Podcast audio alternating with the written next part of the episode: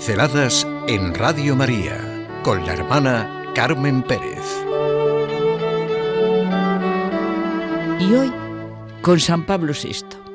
Al sentir al Papa Pablo VI, tengo una luz en mi interior que es San Pablo y la Iglesia de Cristo. Evidentemente no es el objetivo de la pincelada hacer una biografía de San Pablo VI, Giovanni Battista Montini, un hombre que vivió la Iglesia y en la Iglesia como amor y servicio. El Papa Francisco le beatificó el 19 de octubre de 2014 y le canonizó el 14 de octubre de 2018. Es San Juan XXIII quien le nombra cardenal y le otorga un importante trabajo en la preparación del Concilio Vaticano II al nombrarle su asistente. Fue elegido como sucesor de Juan XXIII tomando el nombre de Pablo, nombre que encierra todo su sentido de ser pastor de la Iglesia de Cristo. El nombre de Pablo fue el símbolo de su pensamiento y de su acción al frente de la Iglesia. Enseguida dio a conocer que su primer y principal esfuerzo se orientaba a la culminación y puesta en marcha del concilio convocado e inaugurado por su predecesor, Juan XXIII. En su corazón y en su mente estaba el anuncio universal del Evangelio, el trabajo a favor de la unidad de los cristianos y del diálogo con los creyentes, la paz y solidaridad en el orden social, a escala mundial, eso fue su gran preocupación. In nomine Domini, en el nombre del Señor, fue su lema. Sí, nosotros damos gracias a Dios por el testimonio luminoso del Papa Pablo VI, por ser realmente un servidor del Evangelio y pastor universal. Su amor ardiente a Cristo se tradujo en una entrega apasionada por el bien de su Iglesia.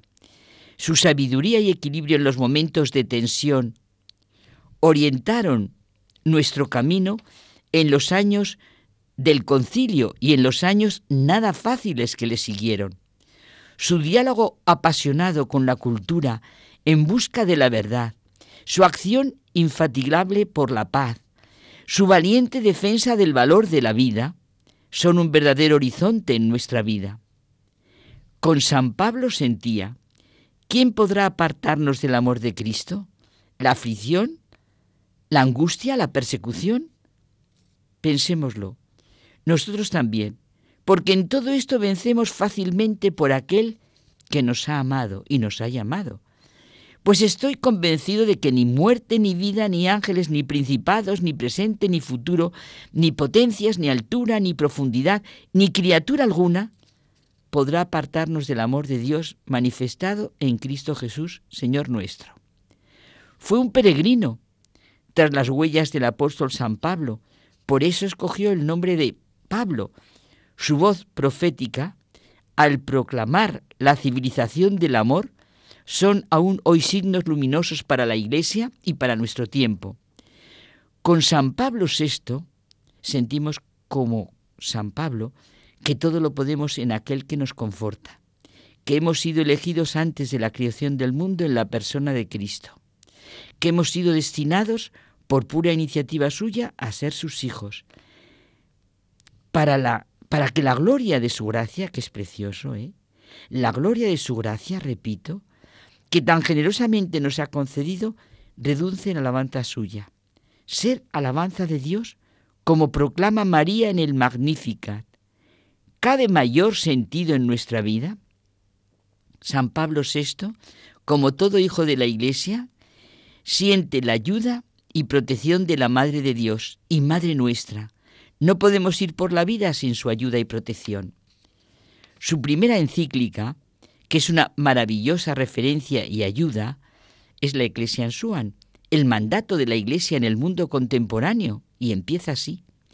Habiendo Jesucristo fundado su Iglesia, para que fuese al mismo tiempo madre amorosa de todos los hombres y dispensadora de salvación, se ve claramente por qué a lo largo de los siglos le han dado muestras de particular amor y le han dedicado especial solicitud todos aquellos que se han interesado por la gloria de Dios y por la salvación eterna de los hombres. Entre ellos, como es natural, brillan los vicarios del mismo Cristo en la tierra, un número inmenso de obispos y de sacerdotes, un admirable escuadrón de cristianos santos. A todos, por tanto, les parecerá justo que al dirigir al mundo esta, decía él, nuestra primera encíclica, después que por inescrutable designo de Dios hemos sido llamados al sumo pontificado, volvamos nuestro pensamiento amoroso y reverente a la Santa Iglesia. Por ese motivo, decía, nos proponemos en esta encíclica aclarar lo más posible a los ojos de todos cuánta importancia tiene, por una parte, para la salvación de la sociedad humana y con cuánta solicitud, por otra, la Iglesia lo desea, que una y otra se encuentren, se conozcan y se amen. Por eso nos muestra tres realidades. La Iglesia tiene que profundizar en la conciencia de sí misma, meditar sobre el misterio que le es propio. En segundo lugar, comparar esta imagen con el rostro real y renovarse con la gracia divina en lo que Cristo quiere y el Espíritu vivifica y desarrolla a lo largo de la historia. La tercera realidad, nacida de las dos primeras, es la de las relaciones que actualmente debe la Iglesia establecer con el mundo que la rodea y en medio del cual vive y trabaja. Bueno, y no puedo dejar de recordar el bien tan enorme que puede hacer hoy al mundo tener como referencia su encíclica Humane Vitae. El postulador de la causa de canonización del beato Pablo VI afirmó que el autor de la encíclica Humane Vitae podría ser el santo protector de la vida, por nacer, de la vida por nacer. Como dijo San Pablo VI, la vida no pertenece al hombre, le sobrepasa porque ha sido recibida de Dios. Es sagrada. Ningún hombre puede disponer de ella a su antojo. Hay una consigna suya que dio a los jóvenes, siendo arzobispo de Milán, que la hacemos completamente nuestra, ¿verdad? Amad a la Iglesia, para ser buenos ciudadanos tenéis que ser buenos católicos. Cristo nos enseña el verdadero sentido del civismo, porque la democracia no es más que aplicación de la fraternidad del Evangelio. Gracias, San Pablo VI.